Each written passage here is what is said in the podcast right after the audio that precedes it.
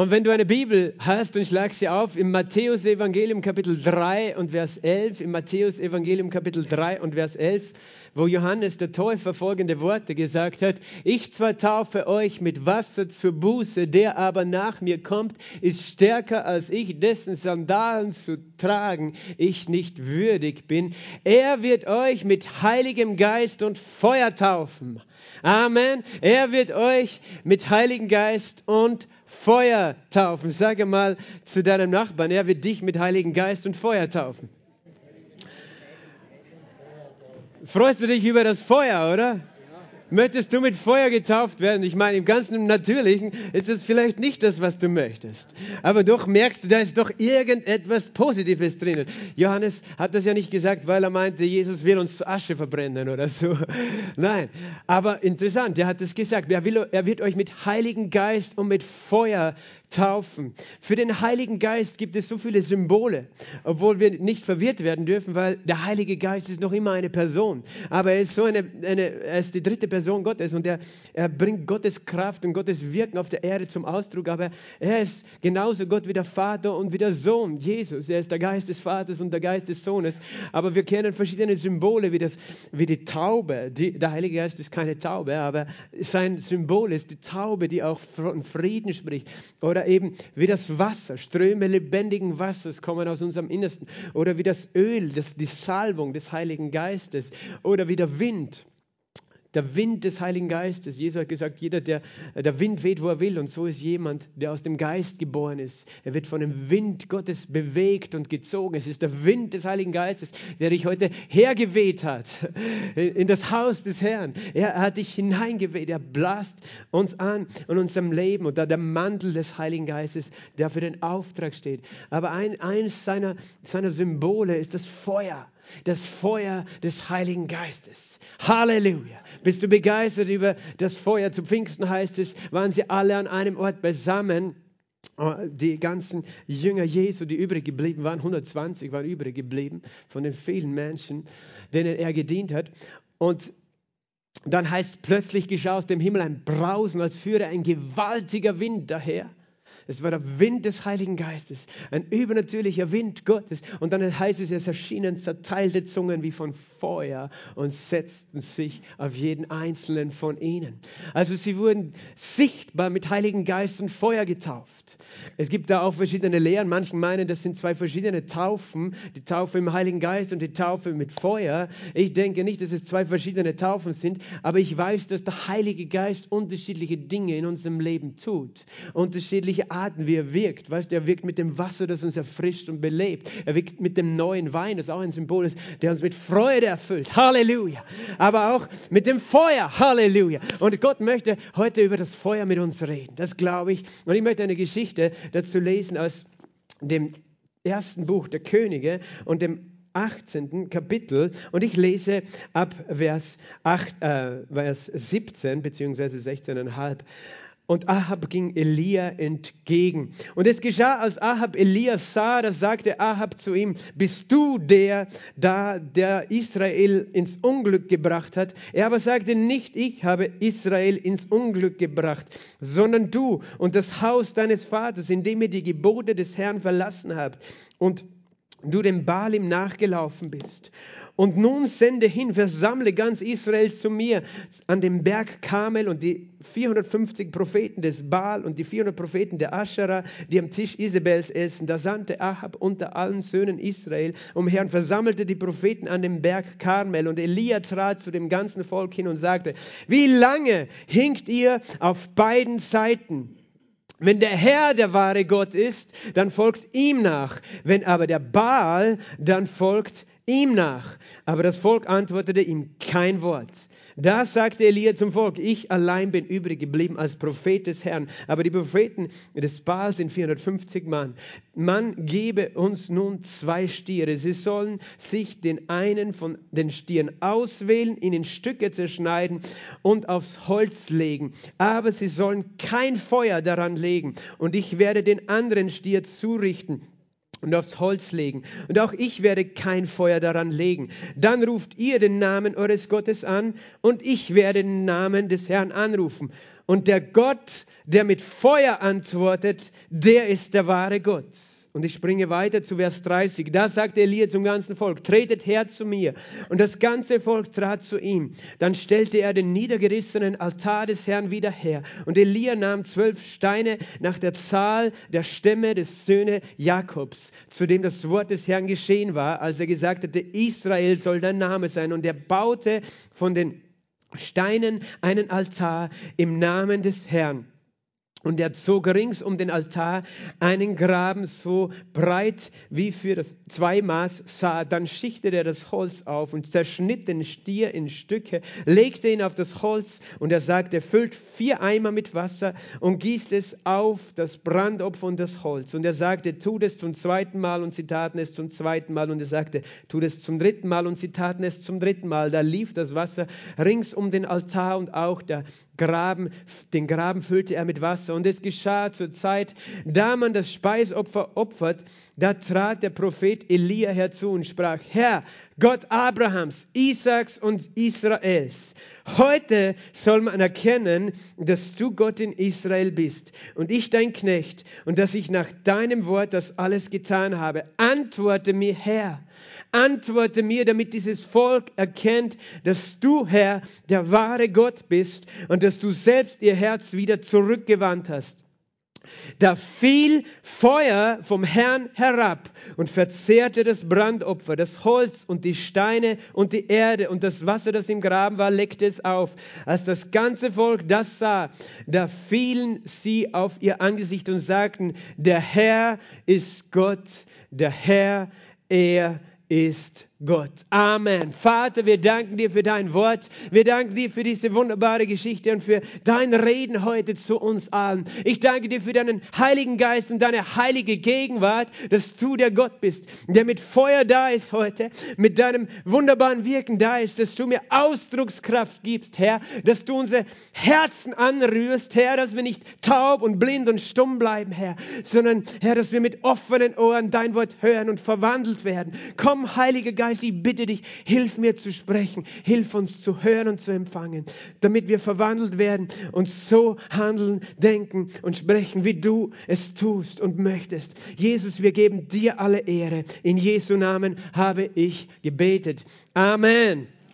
Der Gott, der mit Feuer antwortet, der ist der wahre Gott. Halleluja. Ein mächtiger Gott. Der Gott, der mit Feuer antwortet. Ich liebe diese Aussage. Der Gott, der mit Feuer antwortet, er ist der wahre Gott. Und das ist eine interessante Begebenheit.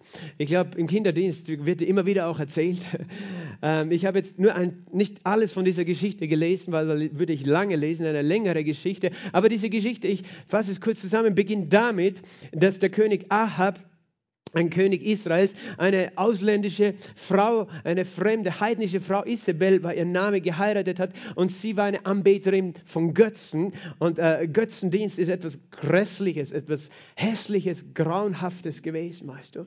Götzendienst, erstens natürlich die Götzen, äh, so gesehen die Statuen, sie können nicht handeln. Und doch gibt es eine dämonische Aktivität, eine dämonische Kraft hinter den Götzen, darum nennt die Bibel auch die Götzen die Dämonen, weißt du, weil durch die Anbetung Anbetung der Götzen, die Gegenwart der Dämonen in das Land gekommen ist. Aber auch diese Götzen, die haben nicht nur Speisopfer und Trankopfer gefordert, da gab es ganz, ganz schlimme Orgien, weißt du, Opferfeste, wo, wo, wo die ärgste äh, Perversion stattgefunden hat. Das gab es für diese Götzen, für die Fruchtbarkeitsgötter. Für die Aschere und für andere gab es auch Menschenopfer und Kinder wurden geopfert. Und das gibt es bis heute auf dieser Welt in manchen Kulturen noch auch wenn es nicht ein Thema der Medien ist, aber das gibt es noch. Ich weiß es, weil mir auch ein Freund in Indien das bestätigt hat oder auch erklärt hat. Aber Deswegen, wir verstehen oft nicht, warum, was ist das Problem mit anderen Göttern, äh, weil das ist nicht der Schöpfergott. Es sind geschaffene, vom, vom Menschen geschaffene Statuen, aber die, die eine Anziehungskraft haben auch für dämonische, böse Mächte. Auf jeden Fall, äh, dieser König und diese Königin hatten dadurch das Volk in Götzendienst geführt und, und viele Menschen beteten Götzen an und die Priester des Baal, der oberste Gott, äh, die waren am Tisch der Isabel, der Königin sozusagen. Und e-, Elia war beauftragt worden, worden, Gericht auszusprechen über dieses diese König, äh, über dieses Königreich und über diese Zeit. Und er ist vor den König getreten, ähm, dreieinhalb Jahre zuvor, und hat gesprochen, so wahr der Herr lebt, vor dem ich stehe, es wird nicht regnen, außer auf mein Wort. Und was geschehen ist, ist es kam eine Dürre ins Land, die zu einer großen Hungersnot auch geführt hat. Eine Trockenheit kam ins Land. Es, es ist eine Zeit von dreieinhalb Jahre gewesen, wo Elia auch übernatürlich versorgt wurde.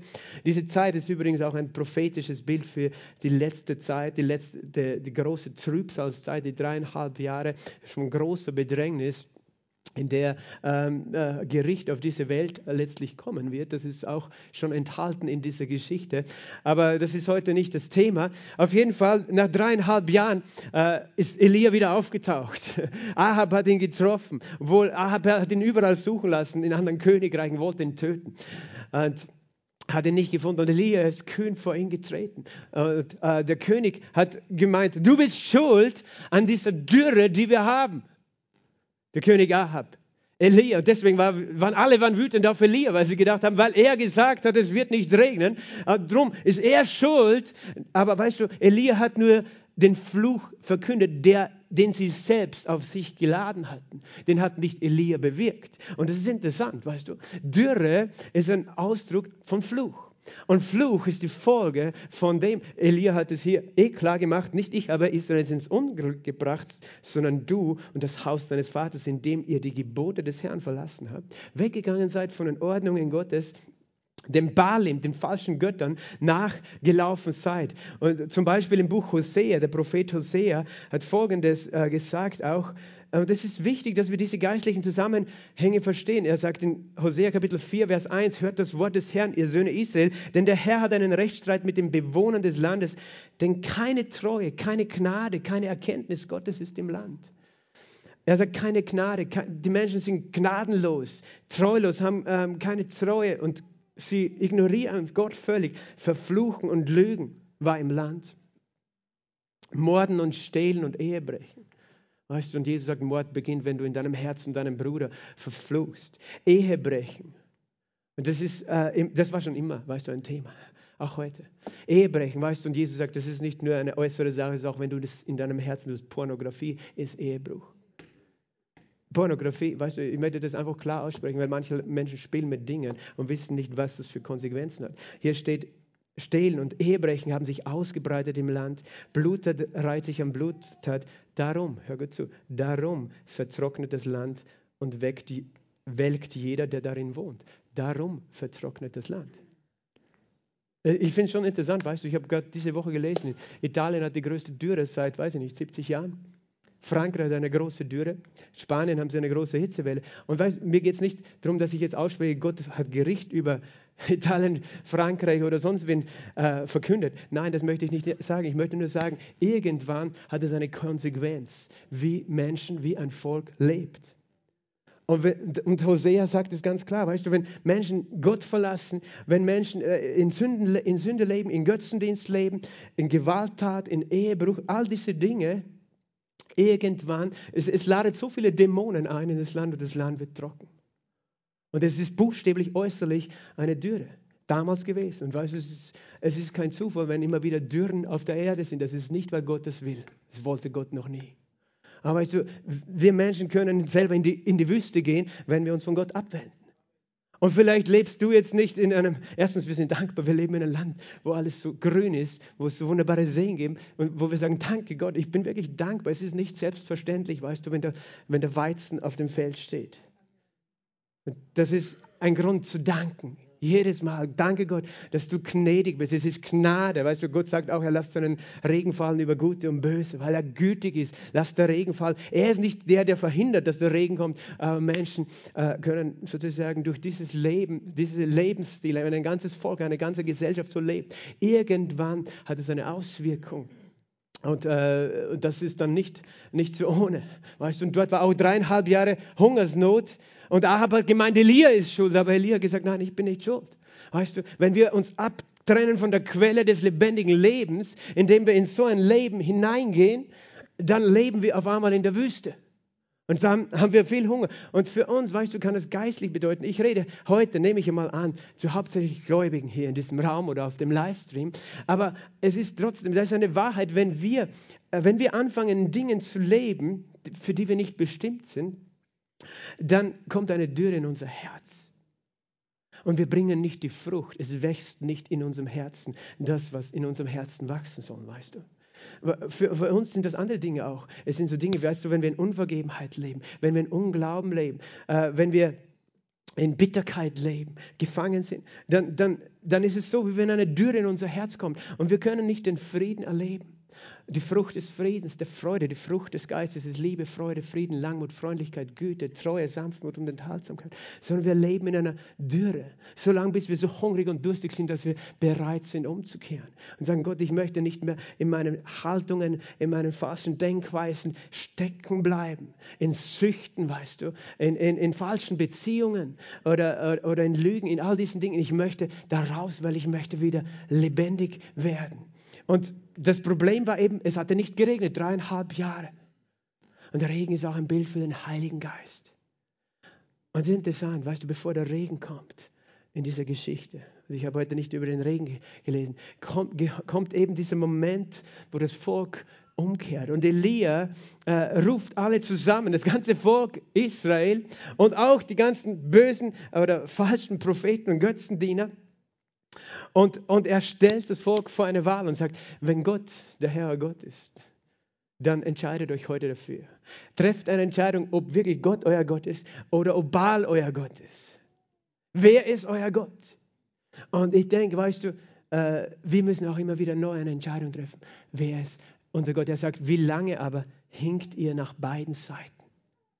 Dein Leben wird nie erfolgreich sein. Dein Leben wird nicht funktionieren. Meins auch nicht. Und Gott möchte, dass dein Leben gesegnet ist, wenn wir nach beiden Seiten hinken. Weißt du, wenn wir mit einem Fuß in der Welt stecken, mit der anderen äh, in, im Reich Gottes, wenn wir mit einem Fuß in der Lüge stecken und in dem anderen aber in der Wahrheit leben wollen, wenn wir mit einem Fuß sozusagen Gefangene der Angst sind, aber dann wollen wir zugleich glauben, aber dann zweifeln wir alles an, was Gott sagt und glauben lieber alles, was äh, die Menschen sagen. Wenn wir mit einem Fuß sozusagen wollen wir in Liebe wandeln, mit dem anderen wollen wir aber Unvergebenheit und Bitterkeit festhalten. Mit dem einen Fuß wollen wir heilig leben, mit dem anderen wollen wir an Süchten, an Drogen, an sonst was festhalten. Das geht nicht.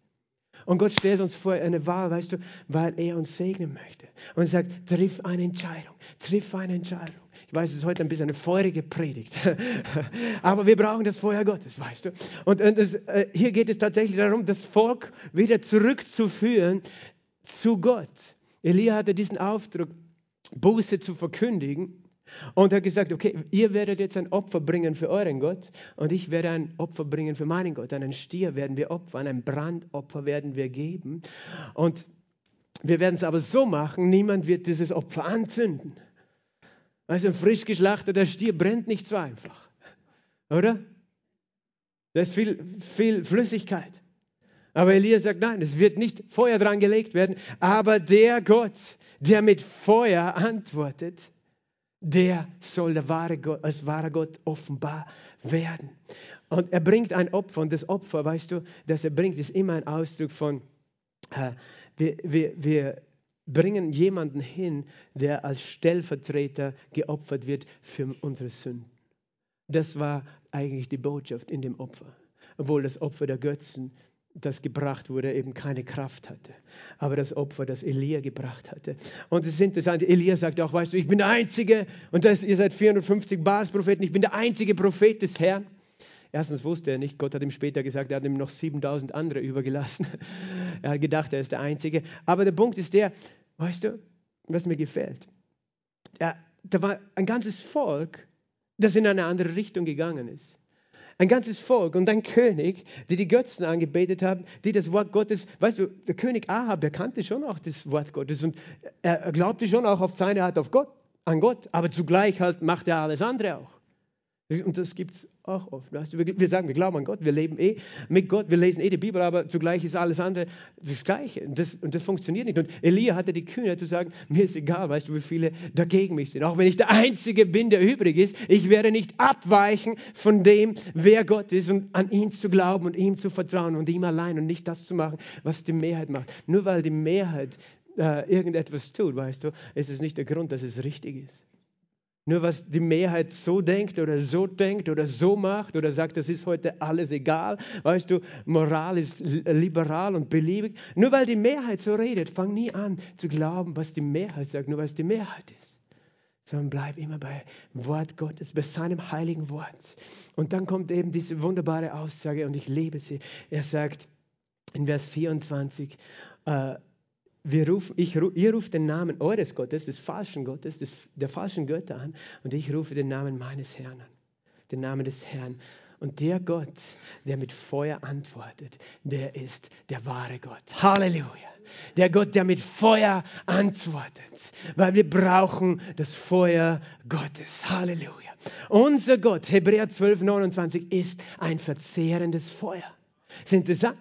Gott im Neuen Testament bekommt drei Eigenschaften direkt zugeschrieben. Äh, geschrieben. Es wird genannt, Gott ist Liebe, weißt du, Gott ist Liebe.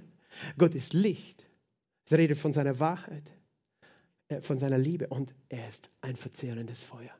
Diese drei Dinge werden ihm direkt zugesprochen. Gott ist Licht, Gott ist Liebe, Gott ist Feuer. Halleluja. Gott ist Feuer. Halleluja. Und Gott ist ein heiliges Feuer. Und Gott ist ein mächtiges Feuer. Gott ist ein verzehrendes Feuer. Daniel hat gesehen, im Daniel 7 kannst du das lesen, Kapitel 9 und 10, er hat gesehen einen Thron. Einen Thron Gottes. Und äh, äh, dieser Thron, ich schaute, bis Throne aufgestellt wurden. Einer der alt waren Tagen setzte sich, sein Gewand war weiß wie Schnee und das Haar seines Hauptes wie reine Wolle, sein Thron Feuerflammen. Siehst du, der Thron Gottes, Feuerflammen äh, dessen Rede ein loderndes Feuer, ein Feuerstrom floss und ging von ihm aus.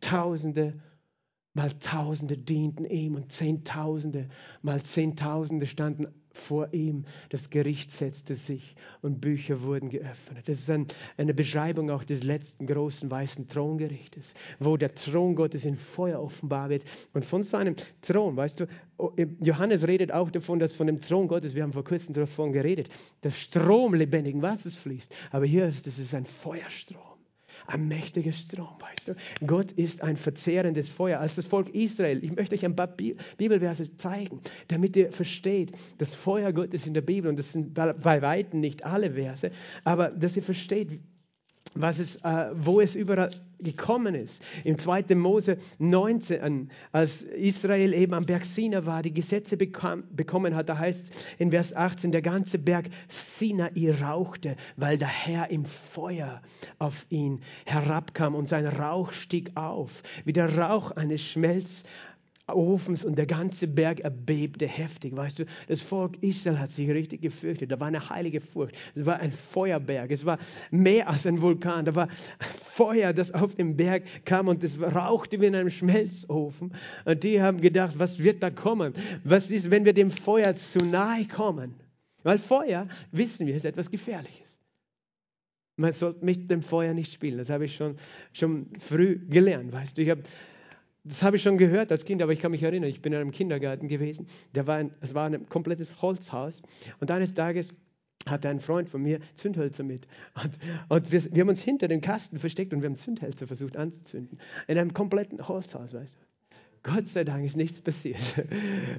Aber die Kindergartentante hat uns erwischt und die hat uns geschimpft. Weißt du, mit dem Feuer spielt man nicht. In einem Haus aus Holz, das brennen kann, lichterloh. Ich weiß nicht, wie das äh, gekommen ist, dass der das mitgenommen hat. Auf jeden Fall äh, ist mir das sehr eingeprägt worden, dass man mit dem Feuer nicht spielt. Und äh, wenn, du weitergehst in 2. Mose 24, äh, 2. Mose 24 und Vers 17, hier heißt es, von dieser, von dieser Begebenheit am Berg Sinai, das Aus in der Herrlichkeit des Herrn, war, wie das Aus, war vor den Augen der Söhne Israels wie ein verzehrendes Feuer auf dem Gipfel des Berges. Die Herrlichkeit Gottes war sichtbar geworden durch ein Feuer, das den Berg eingehüllt hat, den Gipfel des Berges. Ein Feuer Gottes oder wenn du gehst zu 5. Mose 24, 5. Mose, ah, Kapitel 4, Vers 24, 5. Mose 4 und Vers 24, dort steht geschrieben, denn der Herr, dein Gott, ist ein verzehrendes Feuer, ein eifersüchtiger Gott. Also wir, wir, hören gern, dass Gott Licht und Liebe ist, aber wir hören nicht so gern, dass er ein verzehrendes Feuer ist. Und dann eifersüchtiger Gott.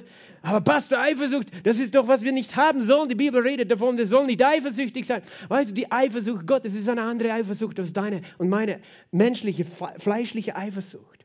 Gott ist eifersüchtig, das heißt, er ist voller Eifer und Leidenschaft. Warum? Wenn, wenn etwas dich zerstören will, und das ist die Sünde und der Teufel, dann ist er eifersüchtig. Er will nicht, dass du jemandem anders gehörst als ihm. Nicht, weil er dich in dem Sinn besitzen möchte, sondern weil er es hasst, wenn du zerstört wirst von der Lüge, von der Sünde, von dieser Welt, von, von irgendetwas, was wofür er dich nicht geschaffen hat. Und so gesehen ist er eifersüchtig. Und in dem Fall ist es eine Eifersucht, die heilig ist, weil es eine Leidenschaft der Liebe ist. Weil, weißt du, wenn er das nicht hätte, dann wäre er gleichgültig über jeden Menschen, der verloren geht. Weil er sagt, okay, wenn sie bei mir sein wollen, gut, ich liebe sie. Wenn nicht, ihr Problem, weißt du, wenn sie in die Hölle gehen, ihr Problem, wenn sie sich trennen von mir, wenn sie in Sünde leben, ist, ist mir egal. Gott ist nicht so, dass er sagt, es ist ihm egal. Er ist nicht gleichgültig. Verstehst du, wenn wir lesen, Gott ist ein eifersüchtiger Gott, dann ist es nicht etwas Negatives. Ich bin ihm dankbar, dass er für mich eifert. Elia hat auch für den Herrn geeifert, aber Gott hat noch mehr für Elia geeifert. Gott eifert für uns. Er möchte nicht, dass wir Gefangene der Lüge und der Sünde sind. Er eifert für dich. Und so gesehen, er ist ein verzehrendes Feuer. Weißt du, was sein Feuer verzehrt? Es verzehrt alles, was in seiner Gegenwart keinen Platz hat. Es verzehrt die Lüge, es verzehrt die Sünde. Halleluja.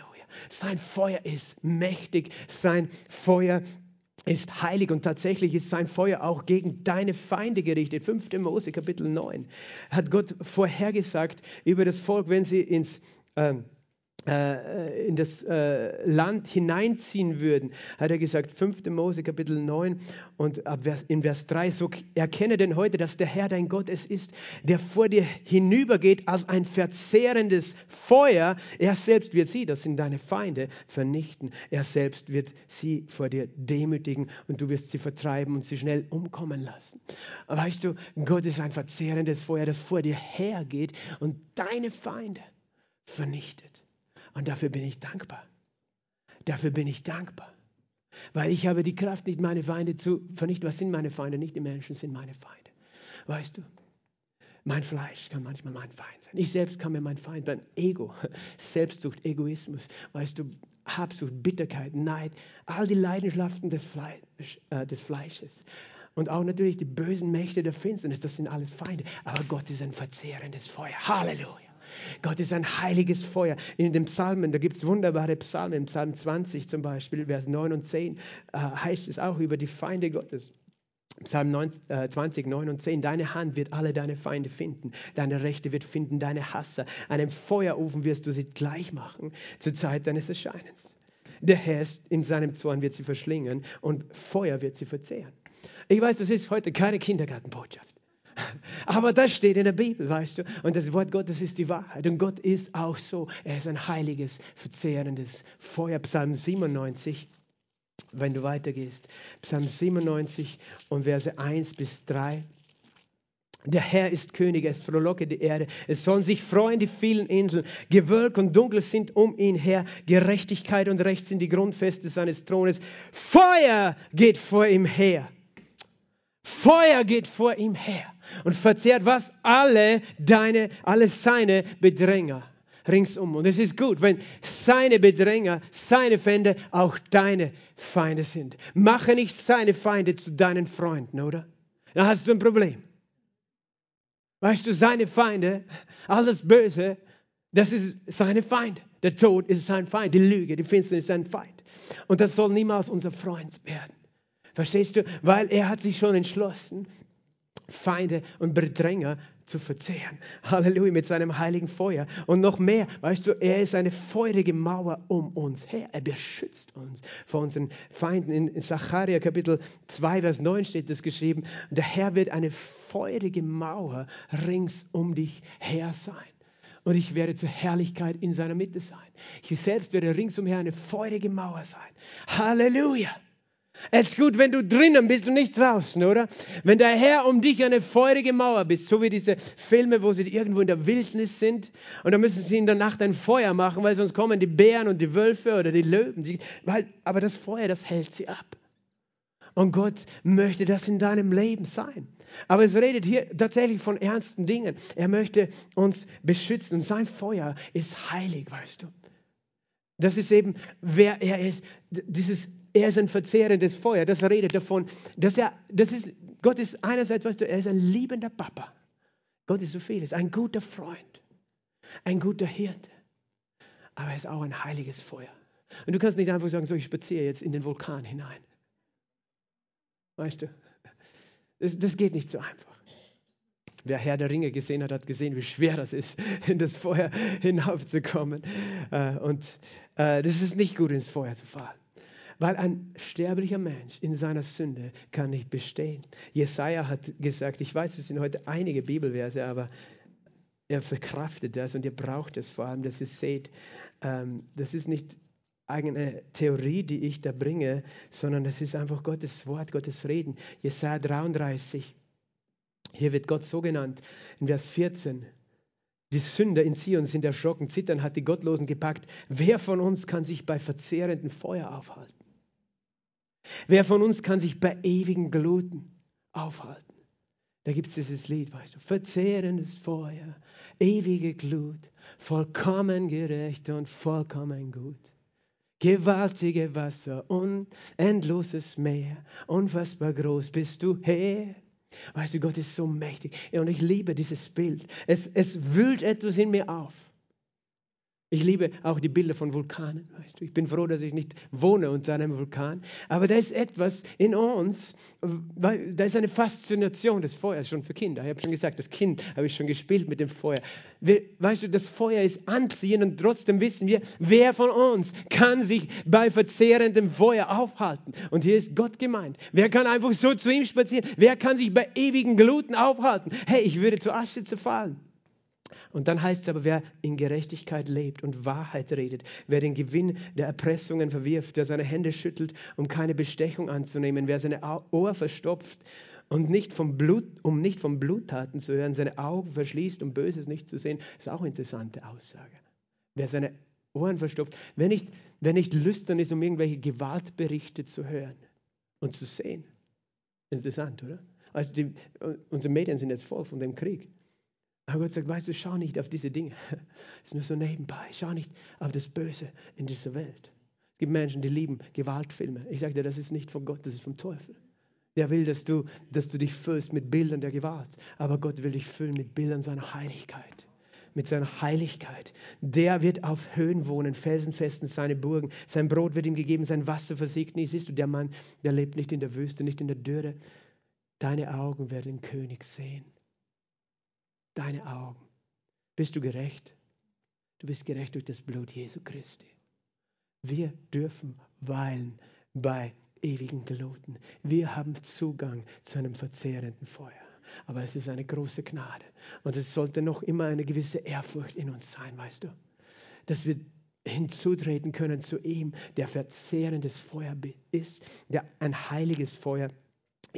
Und dieses heilige Feuer, weißt du, Elia hat in dieser Geschichte gebetet, dass das Feuer fällt. Und das ist nicht von ungefähr, weil es gibt Beispiele in der Bibel, wo das passiert ist. Als Mose Aaron und seine Söhne in den Dienst eingeführt hat, weißt du, da ist Feuer gefallen auf das Opfer. Sie haben ein Opfer gebracht, ein Brandopfer, aber sie haben das nicht angezündet. Das Feuer ist gefallen vom Herrn als Gideon, äh, der Mann Gottes, äh, beauftragt wurde, brachte er ein, ein, Opfer zu dem Engel des Herrn. Und dann, als das Opfer auf diesem Felsen lag, da rührte der Engel des Herrn an und Feuer ging aus von ihm. Und das, das Opfer verbrannte. Und das äh, sehen wir auch beim Tempel Salomos, als Salomo den Tempel eingeweiht hat. Salomo hat einen Tempel gebaut, einen wunderschönen großen Tempel. Dann hat er das ganze Volk versammelt. Sie haben, ihn, sie haben Gott angebetet. Er hat ein langes Gebet gesprochen, ein Fürbittegebet. Er hat viele Opfer gebracht. Er hat dann ein großes Brandopfer auf den Altar zugerichtet. Und im 2. Chroniker, Kapitel 7, Vers 1 und 2, vielleicht können wir das auf dem Beamer, in 2. Chroniker, Kapitel 7, Vers 1 und 2, lesen wir, als Salomo zu Ende gebetet hatte, da fuhr das Feuer vom Himmel herab und verzehrte das Brandopfer und die Schlachtopfer. Und die Herrlichkeit des Herrn erfüllte das Haus. Und die Priester konnten nicht in das Haus des Herrn hineingehen, denn die Herrlichkeit des Herrn erfüllte das Haus des Herrn. Weißt du, es war ihr Wunsch, dass das Feuer Gottes kommt. Es war ihr Wunsch und sie brachten das Opfer. Und das Opfer wurde verzehrt. Das Opfer, das verbrannt ist, es war ein Wohlgeruch für Gott. Weißt du, die Bibel nennt es Brandopfer. Es gibt verschiedene Opfer, aber ein Brandopfer ist eins, wo das ganze Tier als Ganzes verbrannt wird. Und das ist ein Ausdruck der Hingabe an Gott. Und gleichzeitig jedes Opfer ist ein Stellvertreter. Noah nach der Sintflut brachte ein Opfer, weißt du. Und äh, als, als dieses Gericht vorüber war, und dann brachte er ein Opfer. Und das, äh, es steht da nicht, ob das Feuer vom Himmel kam. Auf jeden Fall heißt Gott roch den Geruch und es war ein Wohlgeruch für ihn. Vielleicht liegt es daran, weißt du, dass wir Männer so gerne grillen. Gott liebt Barbecue, schaut's aus, oder? Gott mag Barbecue. Er, er, riecht es gerne, weißt du, wenn da Fleisch am Griller liegt. Aber das ist nicht der wirkliche Grund. Das ist vielleicht auch ein Grund, weil manche Menschen diskutieren, ob man vegan oder vegetarisch sein muss. Weißt du, Gott war ganz schön ein Barbecue-Meister, ein Grillmeister im Alten Testament. Die, die, Priester haben ja dann auch gegessen, weißt du. Und bei den, äh, bei den Friedensopfern hat die ganze Familie gegessen von dem geopferten Fleisch. Die haben Barbecue-Feste gemacht. Das ist nicht eine Erfindung aus Amerika. Weißt du, äh, da ist etwas, sie haben gemeinsam geschlachtet und gegrillt. Und das als Dankopfer dargebracht. Aber, aber da ist noch etwas. Warum, warum war es ein Wohlgeruch für Gott? Weil das Opfer redet davon, dass ein Tier getötet wurde als Stellvertreter für meine Sünden. Und wenn dieses, wenn dieses Feuer kam, war das das Symbol davon, dass die Sünde vernichtet war, gerichtet war, besiegelt, beendet, hinter sich gebracht war. Verstehst du? Und es war ein Wohlgeruch, wenn das Böse verbrennt, damit das Gute übrig bleibt. Verstehst du? Es war ein Wohlgeruch für Gott. Jedes Opfer, das gebracht wurde, weil es erinnert ihn, dass das Böse gerichtet ist und das Gute sozusagen bleibt. Das ist das Feuer, äh, das Gott ausgießt, weißt du. Und wir sind so dankbar, dass er es über ein Opfer getan hat und nicht über uns. Weißt du, uns würde nichts von uns übrig bleiben, weißt du. Wenn er sagt, okay, da ist Sünde, ich rieche Sünde hier, braucht Feuer. Nein, Gott ist nicht so, weil sein Feuer so heiliges ist, so mächtiges ist. Es ist ein Feuer der Liebe. Es ist ein Feuer der Liebe. Ich zeige dir einen Vers im Hohelied. Im Hohelied im achten Kapitel kannst du Folgendes lesen. In Vers 6 Leg mich wie ein Siegel an dein Herz, wie ein Siegel an deinen Arm, denn stark wie der Tod ist die Liebe, hart wie der Sheol, die Leidenschaft. Ihre Gluten sind Feuergluten eine Flamme Chas. Die Gluten der Liebe sind Feuergluten. Gott hat eine feurige, heiße Liebe. Er ist nicht gleichgültig. Seine Flamme Chas. Mächtige Wasser sind nicht in der Lage, die Liebe auszulöschen. Nichts und niemand kann das Feuer Gottes jemals auslöschen. Es wird ewig brennen, weißt du. Es ist ein Feuer seiner Liebe und kein Wasser dieser Welt kann es auslöschen. Deswegen sehen wir das auch in der Geschichte von Elia, weil seine Liebe endlos und grenzenlos ist. Als Johannes, der Evangelist, Jesus in einer Vision gesehen hat, hat er was gesehen? Seine Augen waren wie eine Feuerflamme. Seine Augen sind eine Feuerflamme, das redet von seiner feurigen, verzehrenden Liebe, mit der er uns liebt. Weißt du, diese Liebe, die alles, die uns so sehr liebt, aber die uns beschützt vor unseren Feinden und die alles zerstört auch, was gegen die Liebe ist. Es ist heilig.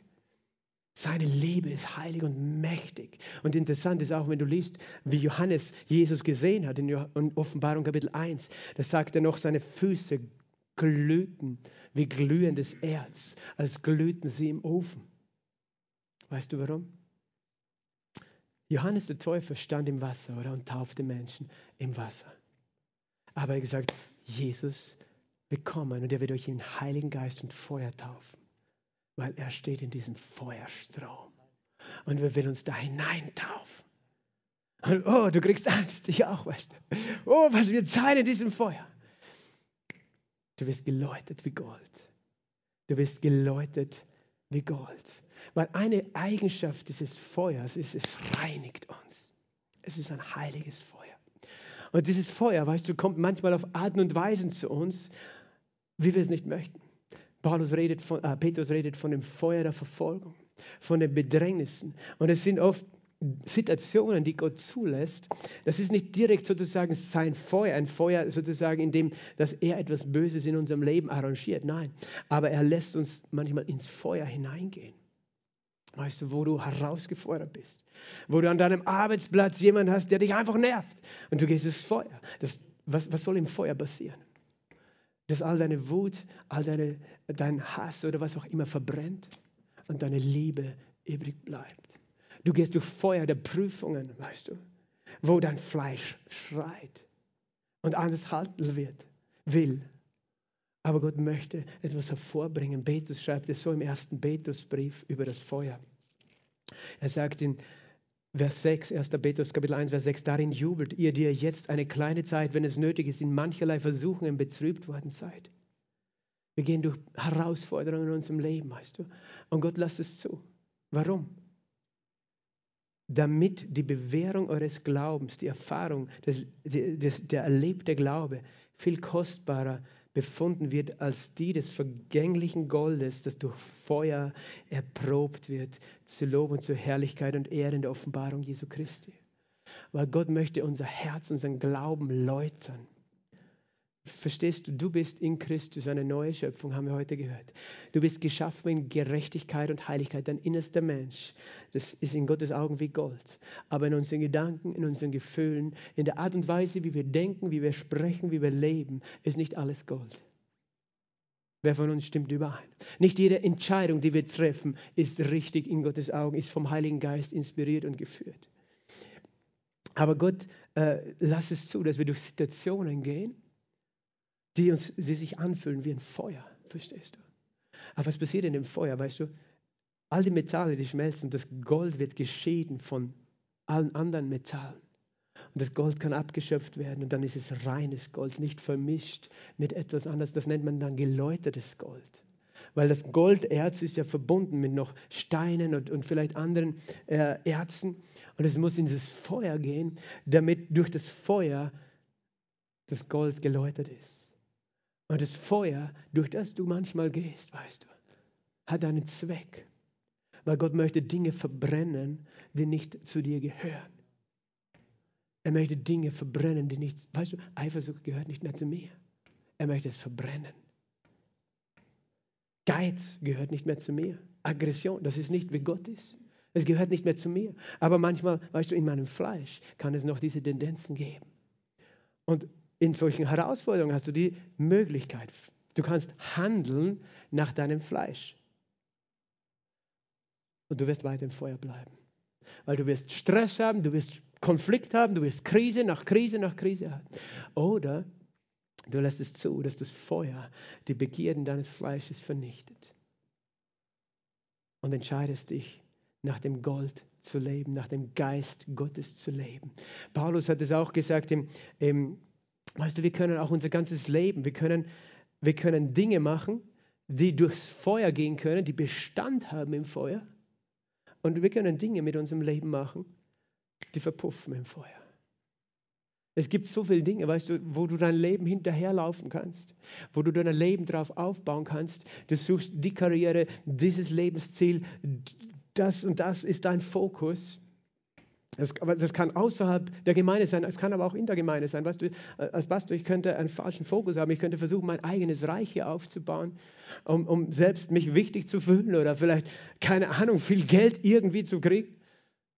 Nicht mein Ziel, aber ich sage nur, es gibt, es gibt manche, die können, man könnte das machen. Aber Paulus hat das gesagt im 1. Korinther 3, hat er gesagt, wenn, äh, in Vers 11, einen anderen Grund kann niemand legen, als den, der gelegt ist, Jesus Christus, er ist der Grund. Aber jeder sehe zu, wie er darauf baut. Wenn aber jemand auf den Grund Gold, Silber, kostbare Steine baut, Gold, Silber, kostbare Steine, die sind feuerbeständig.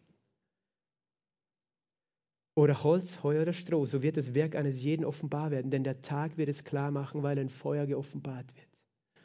Und es redet nicht nur von dem Tag des letzten Gerichtes, sondern weißt du, wir können unser ganzes Leben irgendwie leben, aber es wird ein Tag kommen, wo auf einmal nichts mehr funktioniert und wo auf einmal äh, sichtbar wird, habe ich mein Leben gelebt, wie Gott es wollte. Und dann wird Gold und Silber und Steine überbleiben oder verpufft alles. Das ist Holz, Heu und Stroh, das ist die vergänglichen Dinge, weißt du. Und wenn wir, wenn wir Dingen hinterherlaufen, Lebensweisen, Lebenshaltungen, kommt der Moment, wo es irgendwann verpuffen wird, weil das Feuer Gottes es, es zulassen wird. Verstehst du? Aber nicht, weil Gott uns zerstören möchte. Niemals. Er möchte uns reinigen, verändern, heiligen. Es ist ein heiliges Feuer, verstehst du?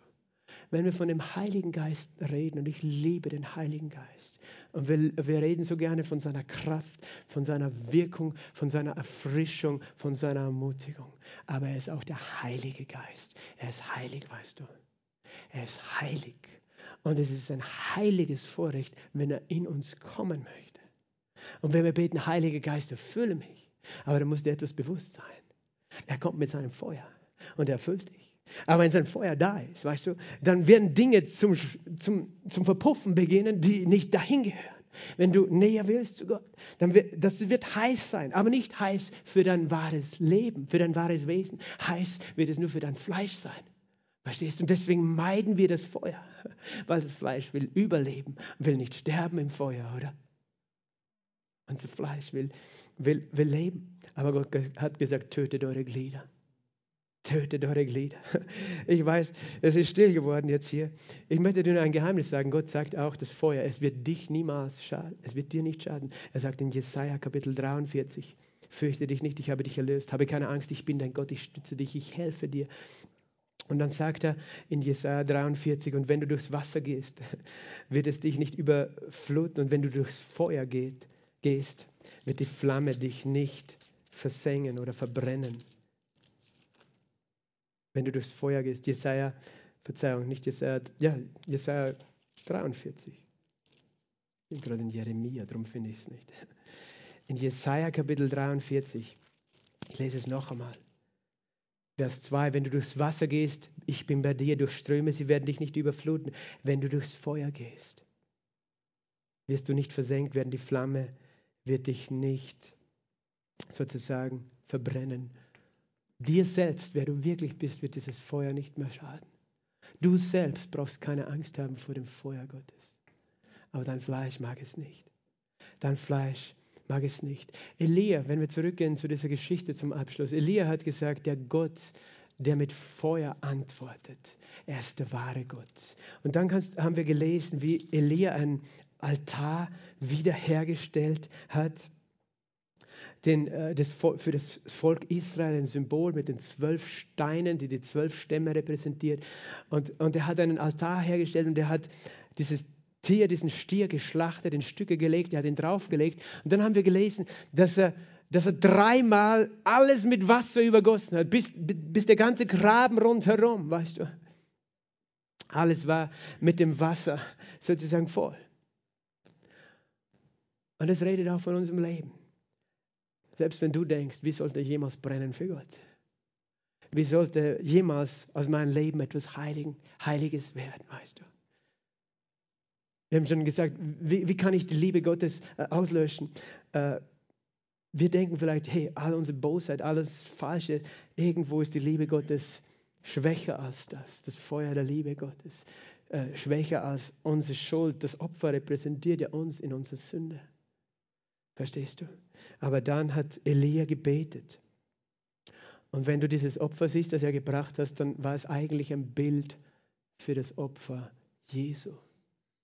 Für Jesus, der das vollkommene Opfer schon war für uns. Und dieses Opfer damals war notwendig, damit die Dürre zu Ende kommt und der Regen zurückkommt ins Land. Aber wir wissen heute, wir leben im neuen Bund. Und das Opfer wurde gebracht. Jesus nahm alle Sünde, alle Schuld, alles Böse auf sich. Und ich bin ihm so dankbar, dass er das gemacht hat. Weil ich bin draufgekommen in meinem Leben, dass ich es nicht selber schaffe, meine Feinde zu bezwingen. Ich sage schon noch, die Feinde sind in uns, unser Fleisch, unser Ego. Aber ich bin so dankbar für das Opfer Jesu, dass er mich repräsentiert, dass er dort war, an, dem, an einem Ort, wo du denkst, unbrennbar sozusagen. Und er hat sich hingegeben auf diesen Altar für mich. Das Feuer des Gerichts ist auf ihn gefallen, obwohl es auf mich hätte fallen sollen. Und was ist geschehen? Zur Zeit, als man das äh, Speisopfer opfert, rief Elia und betete. Er betete um das Feuer. Er wollte, dass die ganze Welt das Feuer Gottes sieht. Er wollte, dass sie alle es sehen, damit sie umkehren. Weil in ihren Gedanken waren sie gespalten, in ihrem Leben waren sie geteilt, sie waren nicht ganz bei Gott. Sie waren halb da, halb da. Und weißt du, was passiert ist? Es heißt, er hat gebetet, Herr, antworte mir. Antworte mir, damit dieses Volk erkennt, dass du, Herr, der wahre Gott bist und dass du selbst ihr Herz wieder zurückgewandt hast. Weißt du, das ist mein Gebet, das ist unser Gebet als Gemeinde Jesu. Der Gott, der mit Feuer antwortet. Mein Gebet ist, dass die Welt das Feuer Gottes sehen kann auf seiner Kirche, auf seiner Gemeinde, auf dem Gospelhaus und auf jeden einzelnen von euch, damit ihr Herz zurückgewandt wird. Er möchte sein Feuer fallen lassen. Halleluja. Er möchte es, aber es muss auch unser Wunsch sein. Und manchmal zögern wir vielleicht ein bisschen, weil wir merken, das Feuer, das ist nichts, mit dem man spielen kann. Wir wollen lieber nur den neuen Wein vom Heiligen Geist. Aber Gott sagt, nein, bitte um das Feuer. Bitte um mein Feuer. Ihr braucht mein heiliges, heiligendes Feuer. Und Elia hat gebetet und tatsächlich, da fiel Feuer vom Herrn herab. Und weißt du, nicht nur das Tier, das total nass war, ist verbrannt in einem Augenblick. Sogar die Steine des Altars, sogar der Erdboden, alles ist verbrannt. Das Feuer Gottes ist mächtiger als all unsere Sünde und als all unsere Feinde. Das Feuer des Opfers Jesu ist größer als all meine Schwachheit. Und ich bin so dankbar. Weißt du, ich sehe Menschen auch in unserer Mitte. Sie kämpfen mit Dingen, mit Bedrängen, mit Feinden. Vielleicht ist es eine Krankheit, ein Tumor, eine Diagnose, irgendetwas. Eine Störung in deinem Körper, eine Störung in dem Gehirn. Vielleicht ist eine Sucht, weißt du, und du denkst, nein, die Sucht ist so stark, die ist viel stärker als ich. Und das muss nicht eine Drogen- oder Alkoholsucht sein, kann es auch sein, oder Pornografiesucht. Es gibt auch, weißt du, Eifersucht. Und hier meine ich falsche Eifersucht. Und, und Selbstsucht und all diese Dinge. Aber ich sage dir etwas, wenn du selber nicht dagegen kämpfen kannst, bitte um das Feuer Gottes und es wird deine Feinde vernichten. Halleluja. Aber weißt du, damit, damit das geschieht, weißt du, was unsere Aufgabe ist? Paulus hat es ganz klar gemacht. Weil im Neuen Testament sehen wir nur drei Opfer, die gebracht werden. Weil das vollkommene Opfer hat Jesus schon gebracht. Das muss ich nicht mehr bringen. Aber es gibt das Opfer des Lobes aus unserem Mund.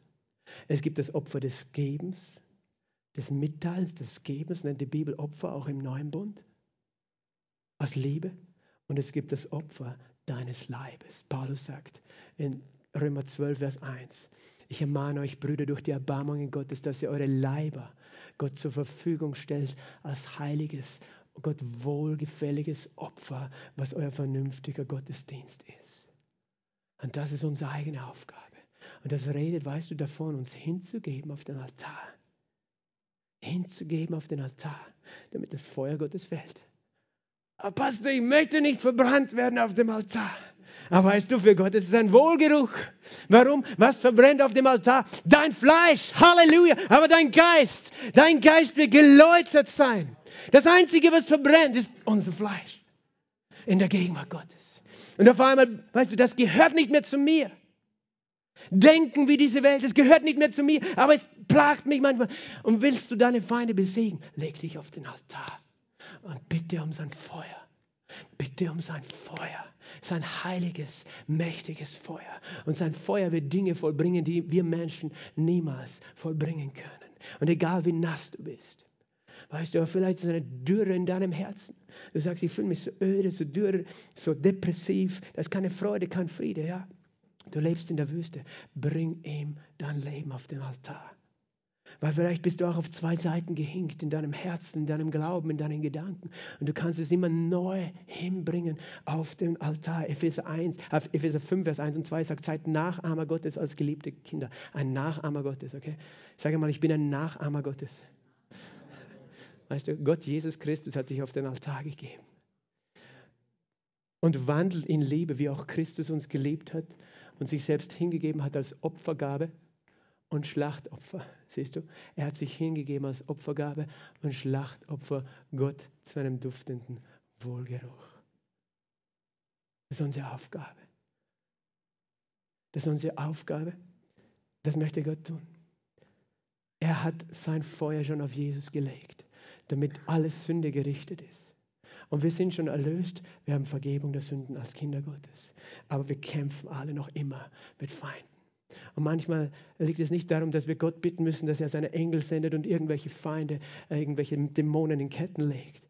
Manchmal hat es damit zu tun, dass wir uns auf den Altar Gottes hingeben und sagen, Gott, ich möchte, dass alles Fleisch an mir verbrennt.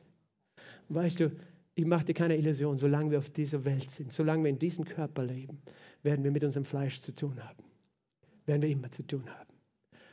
Aber ich habe herausgefunden, dass ich nicht stark genug bin, mein eigenes Ego zu bezwingen mit meiner eigenen Kraft.